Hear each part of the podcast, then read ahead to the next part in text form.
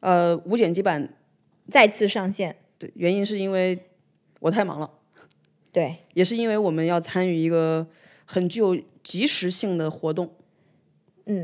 魁违几年忘了，墨尔本国际电影节之前上次去是一九一九年的啊一时候，九年，嗯，那就是魁违两年了两年哎，去年它是有线下还是没线下？没线下。去年本来是要搞线下，我连排片都看好了，想好了，结果又 lock down，然后就是变成线上了。 OK，也就是说，嗯，二零年和二一年他们都是完全取消了。呃，二零年是完全取消，二一年是有线上。 OK，嗯嗯，难怪这个人潮涌动，人头攒动， 就连这个看电影的现场都变成了，就是按小王的话来说，变成了 people watching 的这个现场。嗯，我们还在就是观影的过程当中啊，因为呃，我我们一共是买了六部电影的电影票，目前为止看了两部，小赵跟大家说一下吧。哦，呃，看的第一部是叫《引入尘烟》，还是烟尘呢？尘烟烟，引入嗯引入尘烟。第二个叫呃《分手的决心》。对，小王说这个是什么东亚女性的题材？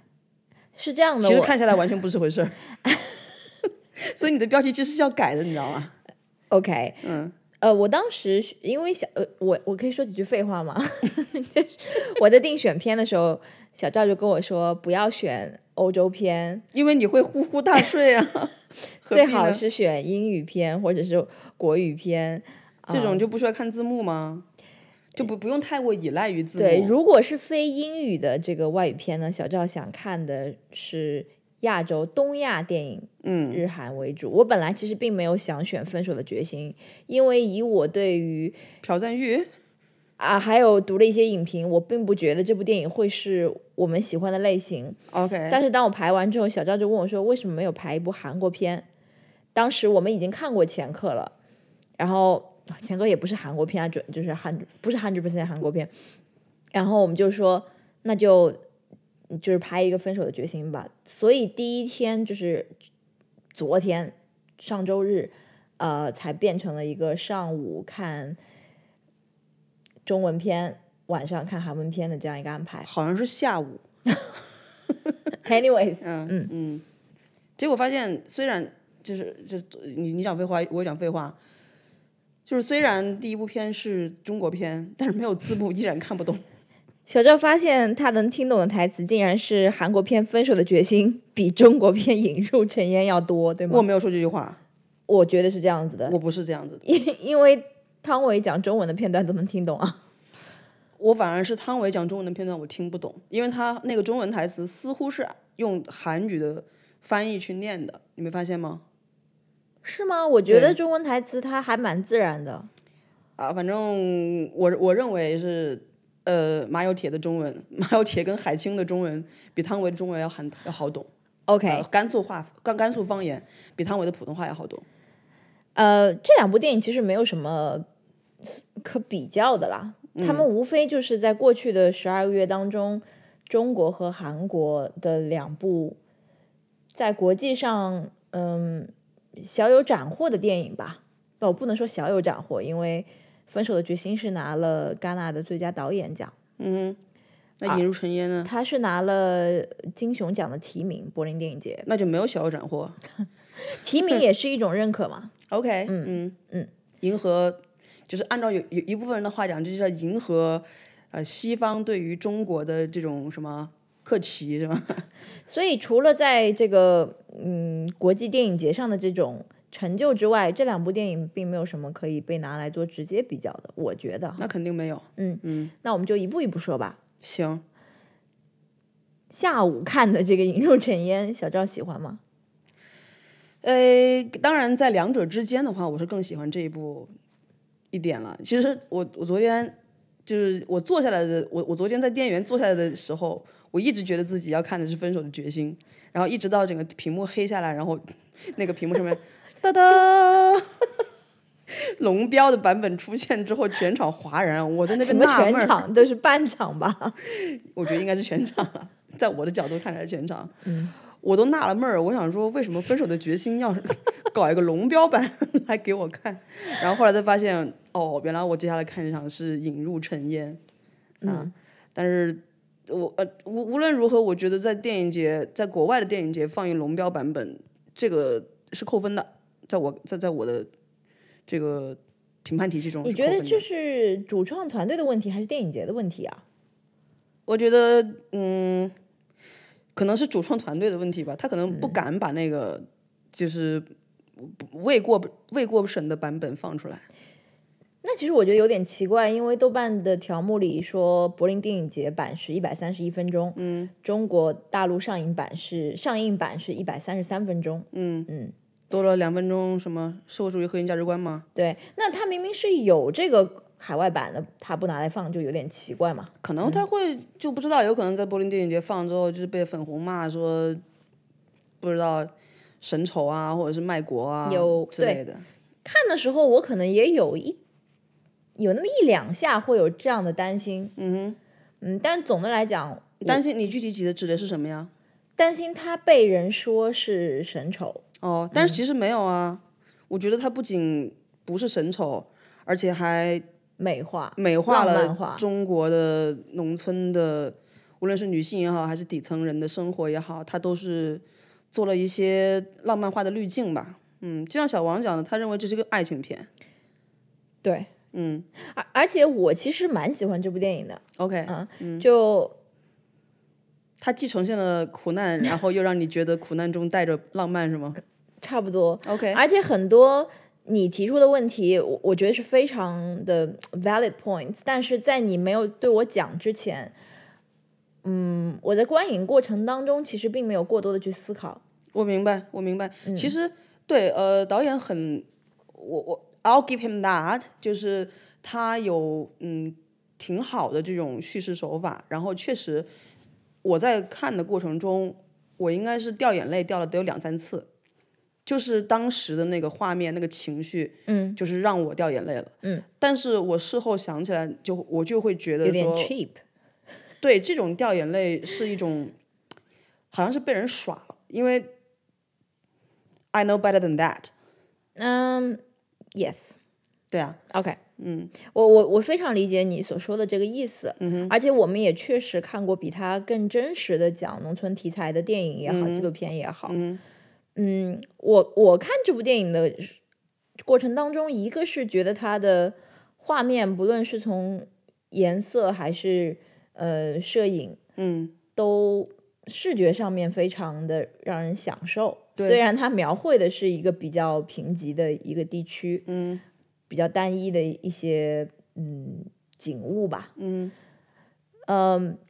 还有就是你说的叙事。除了中后段有有一个有一两次，或我会觉得是，我以为那个转场之后就要结束了，但是还是不停的在有新的嗯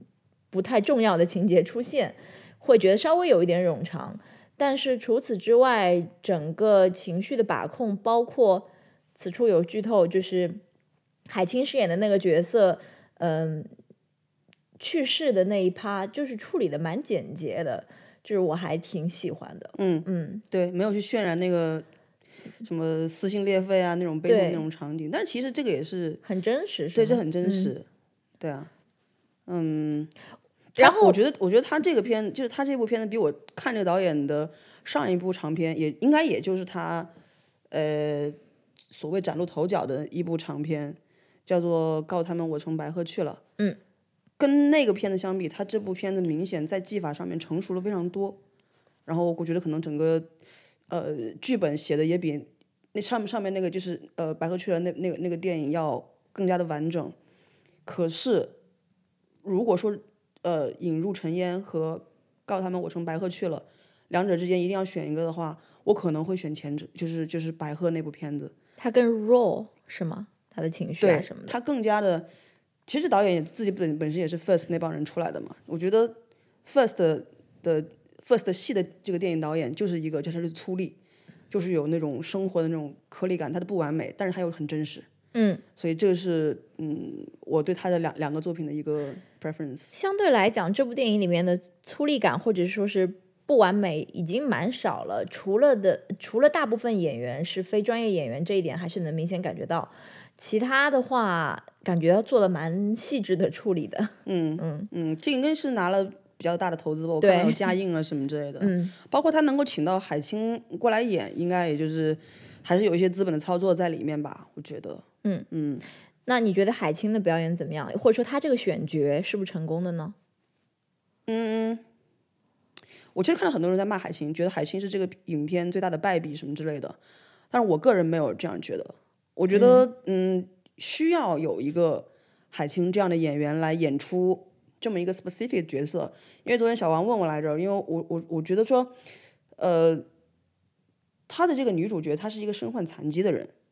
就是她是长期遭受虐待，嗯然后身患残疾，所以如果你真的找一个非专业演员来演的话，他不一他不一定能够说达到这种所谓的收放自如的这种效果。他很有可能，比如说，如果真的真的长期遭遭到这样的虐待的话，我怀疑他精神会有问题。嗯然后，如果是一个健身人的话，你要没有专业演员的那种训练，你要模仿出那种，呃，有身患残疾的或者是经常尿裤子的一个女性，她也可能不会那么到位。所以我个人觉得海清的表演，呃，是令我幸福的。嗯而且，我个人其实对海清一直还是算是颇有好感吧。嗯觉得他不是那种，他不是那种就是像 A B B 那样的 演员什么的，所以就我我我觉得还还可以。嗯，小王觉得呢？我我没有觉得海清的表演让我出戏，或者是嗯、不到位。我是觉得，当然这可能也是我昨天问你的另外一个问题的原因，就是我是觉得海清这个演员，她是不是过于美了？对这个角色而言，她是不是应该更平凡、更普通一点？你是说她的他外皮肤貌应该更差一点。不是皮肤，就包括五官各方面，就是她整体的形象，很多特写镜头的时候，其实还是很美的。你的意思是说西北不应该有这样女美的女人？我觉得她的命运可能不一定会是这样，但是我后来又觉得也不完全一定，因为她是残疾人，然后又有这样那样的生理上的疾病。我明白了，你说的其实有道理。就比如说，呃，这个女人就是海清，如果她这扮演这个角色，她真的有海清那么漂亮的话，她有可能也不会被她的哥哥嫂嫂虐待，可能就直接把她卖给一个富商，嗯对对吧？这是我的呃原原来的就是疑问之一吧，就是我觉得我不是说不能找一个专业演员或者是有知名度的演员来演这个角色，但是是不是可以找一个相对长相平凡一点的，就是往郭姨那一挂靠的那种 郭姨也很美啊，你是什么意 思？啊？对，郭姨其实也有她美的地方，对，嗯，但就是说，对郭姨她能够打扮出美的扮相，但她也可以打扮出你非要常不要讲郭姨的名字啊？你这样很很不尊郭重郭人姨家叫，什么来着？ 叫刘什么？但他也能有非常平凡、非常路人的扮相。嗯但是海清的这个扮相上面已经做到极致了吧？但是还是蛮美的，所以我我 我你觉就是得说这海个清嗯长得并没有引入烟尘烟。对这个让我有一点点出戏。 OK，但是我又觉得，我后来还问你一个问题是，你觉得马有铁为什么对海清这个角色这么好？嗯，你的理解是因为她长得太美了。那我我我应该怎么理解？就他们俩刚刚结婚，就是去拍婚结婚照的时候还是那种状态，但是之后很快他们俩彼此其实对彼此都挺好的，嗯，都很关心。这 甚就至是两个在在在被人踩在脚底下的人，突然一下有了一个人的关心啊，这是一种但人与这人之种关间心是的互关心相的情感。对啊，而且是非常深的这就叫感相濡情，以沫，你知道吗？就互相吐口水，把对方给救活。但是眼里又有那种爱意，而不是说片，当然可能这个片子的嗯描述，他们也并没有结婚多少年就已经嗯到结尾了嘛。嗯，就会比现实生活中这种呃所谓夫妻或者情侣的关系，感觉有更深的爱意。那我就想说，这个爱意是哪里来的？我然后我再往回推，那、哦 OK，那我也可以理解他这么一个设定，就是这个这个女女性是其实还是五官什么长得蛮美的，也许这样也可以去让她有逻辑性。 OK，我我觉得你讲到了一个非常细节而且不一定成立的点了，因为我我你你你这样说的话，我想了想，海清那张结婚证儿那可真不好看。结婚证是不好看，对，嗯那个很结婚 grumpy 证说说白了就是小花梅跟董某明的结婚证儿，不是吗？嗯然后 嗯，看起来就是不太正常的一个人。那只是可能只是有几个角度、几个镜头让你觉得海清在那个滤镜里面看上去有点美，也有可能是他拍出了在马有铁的眼中海清是美的，嗯，但是绝对值海清有可能是不美的，嗯啊，所以这个这个就在意吧。但是我觉得说他们两个之间这个感情，其实昨天你你跟我说你觉得它是一个爱情片儿的时候，其实我在我就在心里面我就咯噔了一下，我我我我觉得他导导演是有意在渲染那个浪漫的气氛，但我我怀疑它是不是爱情，就是。还是说，它就像是中国这几千年来都是通过这种所谓的包办婚姻，两个人在成家的第一天晚上才开始见面，然后才慢慢的在日常的生活之中培养出来的这种人与人之间互相守护的这种感情，它是一种它是一种长出来的，基于亲情的再升华到爱情的情感，而不是我们现代人普通的先产生爱情，然后再慢慢的变成爱情叠加亲情。嗯，对，因为他们他们本来是不被人注意的两个人，是是在泥土里面的两个人。那突突然一下有感受到了这个一个被关心的这种东西，才萌生了这种一些想要温暖自对方，也想要温暖自己的这种感情嘛。因为我觉得其实就是爱人这件事情，有的时候它也是就可以让人觉得很幸福的，就是你去爱别人，而不是自己，而不是自己被爱。当然了，mutual 的也是很很很重要了。但是我想说，当比如说像马小铁这样没人看起的人，突然一下发现自己可以照顾海清，对吧？可以给他造房子啊，可以给他就是弄这弄那，买衣服什么之类的。这也让他体会到了生而为人可以去爱人，可以去照顾人的一种情感。我也同意，也不同意吧。嗯，就我觉得，如果这两个人是比较频繁的，就是在那个背景下的两个中年未婚男女在一起之后，产生你刚刚所说的相濡以沫的感情，其实是蛮让容易让人理解的。但在这部电影里，为什么一开始我会有刚我原先的那个问题说马有铁啊、嗯喜欢海清什么？嗯，是因为他海清作为一个嗯妻子，她其实给马有铁带来了很多生活上的麻烦，因为她又要照顾她这个膀胱的问题，嗯，她又不具备一个正常人的劳动能力。那在农村来讲，她给马有铁带来的只是麻烦，而没有所谓的太多的这个能起到帮助的这个作用。你没有想过情感的需求理论上面有更更高的这种有人陪伴的这种有人说话的这种需求吗？毛铁不缺乏力气，对吧？她有理 对，他有驴，他他自己也有一身腱子肉，他后来那个盖房子那时候那肌肉那个太好看了， 有很多男人都练不出来那样的。嗯，他就是孤独，没有人跟他交流，哪怕他跟海清之间交流，可能也是简单的，你吃点饭，然后后来两个人盖点房子，说要买电视什么之类的。虽然是这种很简单很基本，但是他之前不拥有这样的交流，不拥有这样与人的情感的这种陪伴。所以我觉得海清的到来是给他了这种精神上面的一个一个一个填补，他的精神需求被被满足了。而且你再说他们的感情如何产生，他们之间其实不是有一段对话吗？嗯海清说：“我看到你在那个院子里面给驴喂玉米，嗯喂苞谷，嗯我就觉得你这人很好，嗯你很可靠，嗯就我我我嫁给你，我我我我觉得我很安心什么之类的。”嗯马小铁说：“那天你在外边看看，一直看着我，嗯看得我害臊。”嗯我都不好意思什么的。我觉得这个其实就是本质，就是海星找到了依靠，他可以从自己那个哥哥嫂嫂的魔掌中逃出来。嗯马小铁找到了自己，就是让让自己更更加人性的那一面能够闪耀的那个那个瞬间嘛，就是我我个人的理解啊。嗯嗯，但是也、好，那我我觉得我可以接受你刚刚那个那个解释。哦，你不用接受啊， 我不是，我只就我就 是觉得你讲的蛮有道理的。 OK，嗯嗯 OK，嗯，那 move on from 这个两个人的感情这一趴，嗯，昨天看完这部电影之后，小赵给我的第一个反馈其实是说，你觉得这个电影过度美化了、浪漫化了农村女性的遭遇。嗯嗯，对，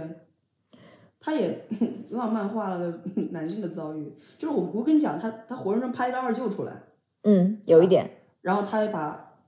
海清就是小花梅，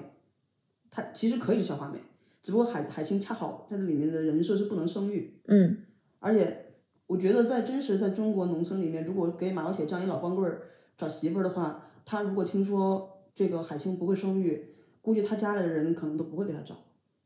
所以我觉得，我觉得就从这几个方面来说，我觉得确实是就是有一些美化之嫌。嗯，嗯，虽然我完全呃理解你说的美化这些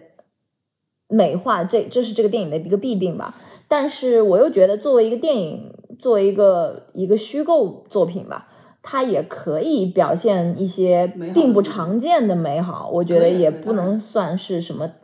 嗯，呃太大的过错，也有会有别的电影去表现嗯苦难跟更真实的中国农村，whatever，就呃它能不能拍出来，能不能上映是另外一个问题，嗯。但是有有这样的一个电影也，也不能就说去说导演，你为什么不把它拍得更苦一哦，点、你什么这之你类这的？样说的意思，就相当于是说啊，你们可以去拍死魂灵，但是还是有必要拍我和我的祖国， 是这意思吗？ 我和我的我家我乡觉得你不能说这个电影是我和我的祖国吧，除了最后的那那一趴的话，就是你你如果做类比就是这样，你说你刚你刚刚原话是，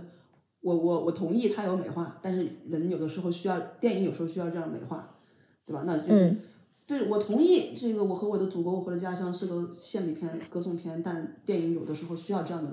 歌颂片献礼片，逻辑是一样的。我觉得他可以去，他如果真的想要去美化或者是拍浪漫的故事，他可以选择其他的题材，而不是选而而不是说这样一个故事。你你的意思是说他两头都要站是这个意思吗？对啊，嗯嗯，又让你看到了，比如说小王就不仅是小王，我觉得是以嗯零零六到一零年之间的豆瓣用户这样一个群体， 嗯因为那个时候豆瓣你你懂的，跟现在豆瓣是不一样的嘛，就这样一群体，你们是特别不是你们，我们是特别容易、特别愿意去接受这种所谓带着乡土气、带着泥土气儿的这种这种电影儿。其实我们在第几期的时候，我们聊那个素人电影的时候，嗯，我们其实已经把我们两个这个想法已经讲了很多了，我们就不赘述不再了重复了。对，嗯就是 自恋的说一句，如果大家要是那个对我们两个的这个 以前的这个东西有兴趣，可以听我们之前就是那那期节目啊，就是对啊，就是迎合了你的这种想要了解你所你所不知道中国，但是你又不想这个片子你从头难受到尾，看越看越觉得说什么不要做中国人的孩子什么之类的。对对对，呃，确实这部电影确实是嗯这样满足了我对于对啊一部电影的呃需求。我昨天好像在豆瓣看了一个看到了一个评论的，我没有点开全文，我看的那个标题说这个片子是拍给中产阶级的中国农村电影。中中途有一段呃他们在播种的那一段画面，就是海清坐在那个离上，离车上面，甚至有一种中国乡土版克拉克森的农场的感 觉。当时我一边在看电影，一边就在想克拉克森的农 场。嗯，嗯，对，嗯、包括包括造房子的那一段情节，其实也是满足了一种，我不知道怎么讲，就就是让人看视觉上会觉得，还有心情上会觉得很愉快。觉得很励志呗。就像二舅二舅的这个人生的终点一定是胜利，是吗？ 嗯对，这个是我对这个片子最大的不满吧。但是，嗯，确实啊，如果说就是讲它的这个优点的话，它就是拍出了一个，啊，那那个词叫什么？很俗气那词啊，最大公约数。嗯就是你要你要看一些不是像长津湖那样的，然后你你又你要你有对要要过审，然后又要就是能够让西方观众看到，不知道不知道，可能是所谓的这个这这代公约数吧。嗯嗯，他能够做成这样，可能自己也是做了一些妥协。比如说，就像我们之前讨就是讨讨论过的，说马小铁这人，他到底死没死？嗯。在电影里面肯定是没死，我我们俩其实，在没有看到最后那段台词跟片呃影片这个呃参与人员这个字幕全部走完之后，最后那句话之前，其实我是觉得他死了。我也觉得他死了。嗯因为因为他他那个嗯，因为我们看的这个电影字幕是英文嘛，嗯，有时候他太快，然后他说的那个方言我又听不懂，所以那个年轻人就是站在马小铁被推倒的房子面前，跟那个不知道什么村委书记讲话的那个那个字幕，我没有看，我没有看全乎，啊，当时你没看到他，其实说了他去城里住对了。对对，我没嗯有看到这句话，然后我就我就一直是觉得，因为那个镜头就是他拿捏着那个竹编的那个还是还是叶边叶边， 他他捏着那个那个植物边的那个驴，然后一直这个镜头往外推的时候，我的感觉就是他死了。而一直到最后那个字母走完之后，他说二零一一年啊，这个马有铁在村民的帮助下去城里过上这个幸福的新生活。嗯 OK，我才知道他没有死。其实我是在嗯。最后那个画面，就一个是开宝马车那个人和村里的那个年轻人，我不记得是他们家亲戚还是村干部了，站在门口，他们俩有一个对话，但是，嗯，是一个旁白，是一个 voice over 在那边说马有铁去了城里，嗯这是我第一次听到，结局是这样子，然后第二次就是在片尾字幕以后，嗯但我觉得他死，我当时觉得他死是因为他就这样抛下了他的动物。他在之前去看房的时候说了那么多次，他的驴怎么办，他的猪怎么办，他的鸡怎么办。而且作为他这样一个好心人吧，我又觉得他也可能不会不告诉开宝马车他们那家人，那个我要死了，我你我的们家熊猫这血死了行 吗对吧？嗯嗯，当然你不是说完全不能解释，我我觉得他，我一直觉得他死了，就是从前面他所有的这些动作，而且你说你看到了敌敌畏，对啊，嗯就是首先他把自己欠的债，所有债全都还上了，嗯，把他的驴也，他那么赖以生存的驴给放掉了，对，然后他回到家里面，那个颤颤抖着吃那个鸡蛋，然后整个人都发着抖躺在炕上，然后在自己手上摁那个梅花印，嗯，然后然后这个拿着那个驴手那么抖着，我觉得他必死无疑，而且他那个小那个供桌上，嗯，有一个绿瓶子红盖儿，那东西就是农药敌敌畏，嗯，所以我我我我觉得他当然是，所以这所有一切都让我觉得他死了，以至于我都没有怎么看后面的那个解释啊什么之类的。可是你说到这里，我突然很想听反派影评波米怎么说这个电影。 哎，波米很久没有更新了，是吗？嗯嗯。然后就是嗯，呃，我我听说导演在后来他他很某一个影展的时候跟影影迷互动说说这人肯定不能死，嗯，有的时候一个人死或不死，他不是就是随便能够决定的一件事情，对，我也在豆瓣上看到了这句话。对啊，可是呢，你转念一想，如果说马小铁这个人他是真的，他是真实存在的一个人的话，我认为他是不会因为自己的媳妇儿死了就是自杀的，嗯，因为他前面经受过太多太多的我也苦难觉得，嗯所以他一定会活下去，就像福贵儿似的，嗯，他再怎我么我难，他也不要我活不下一去。定相信他会去城市里面生活，嗯因为我觉得他赖以赖以生存的就是他的土地。对啊，而且他并不是说他一个人就干不了农活了，嗯他一定要靠他海清这个角色才能把这个是啊这，片地给跟下去。嗯所以我觉得，如果是真实的一个情况下的话，他就会继续做他干他的农活呗。是啊，对啊，嗯所以这个片子到他怎么他怎么讲他这个结局都是不自洽的。 嗯，所以嗯，可能是本片的一个，也不能说是败笔。就是、我发现现在有好多这种中国电影都是最后结结尾两分钟不能看的，嗯少年的你》啊什么 的，对吧？把它就取掉，呃，跟就是忘记。嗯嗯是，嗯，其他的我对小王看这片子流流眼泪了吗？嗯，留了，嗯，嗯，在什么时候你还记得吗我不太记得了。 ？OK，嗯嗯，我我我清楚的记得我的两个哭点，第一个哭点是，就是他们不是拿了一盒借借了一盒鸡蛋回来，想要付小鸡儿嘛，嗯然后就做了一个纸箱的，两个人把把那个灯放到纸箱，然后满天星的感觉，对，然后那个马小铁他故意拿手推那个灯泡，嗯然后就能看到那个所有的那个光啊，在那个屋子里面摇，然后有的时候那光能打到海清的那个脸上，嗯我当时我一下就绷不住了，然后这 个可能就是我后来感觉自己被导演玩愚弄弄了对， 这种朴素的浪漫。那你在看到那个呃用麦子在手上印下梅花的时候，有没有有同样的感觉呢？哦，在他死就是海清死了之后的那个时候，我是嗯我是对对对他第一次我没有，你第一次没有？嗯还有一次是哦，还有一次是那个，就是他把那个海清的那裤带，嗯，说要要把要要把它拴在自己的裤带 上。当时全场的这些白人观众散发出一阵一阵笑声，嗯，可是我那一下我也是就是就觉得自己不行了，就是那种破防了，你知道吗？对，所以 又是被导演给愚弄了，然后就想起来，我可能我可能有一种对对对，所以你还是被打动了呀。虽然你可能后来回想说，嗯，尤其是作为就是有，其实你别别看我我我老是在节目里面就是揶揄女性主义者、女权啊什么之类的，可是我对于这种就是将女性的苦难美化这件事情，我是很愤怒的。嗯，就是在现实生活中，当你冷静下来想一想这些对情节，你就会觉得，对啊，嗯，所以它是一个男性凝视。 真的是一个男性凝视。嗯，嗯，好吧，小王还有什么要补充的？你给这个电影打了几分？我还没打分啊，我我豆瓣豆瓣的那个你呃不让我心里打了几分嘛？心里啊，嗯，six point five out of ten，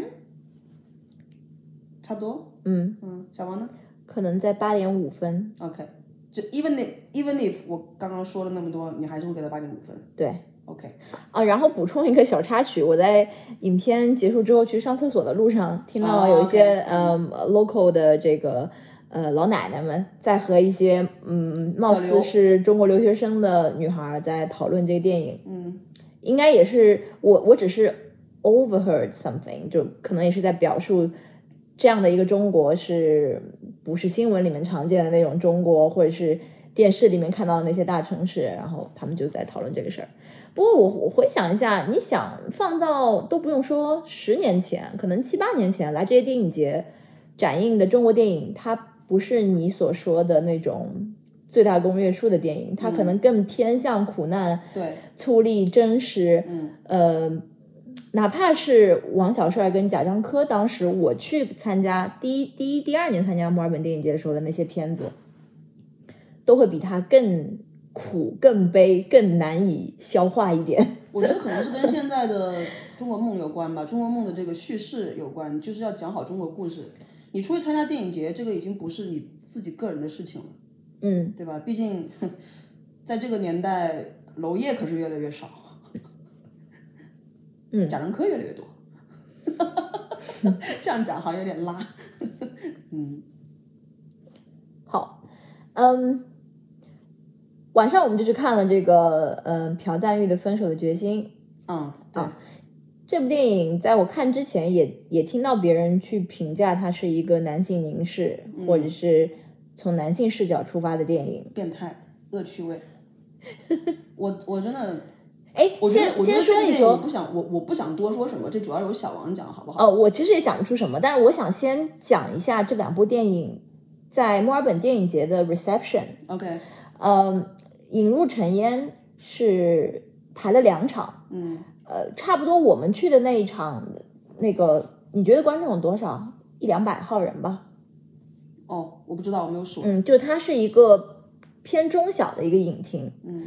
嗯，而我们晚上去看的这个《分手的决心》，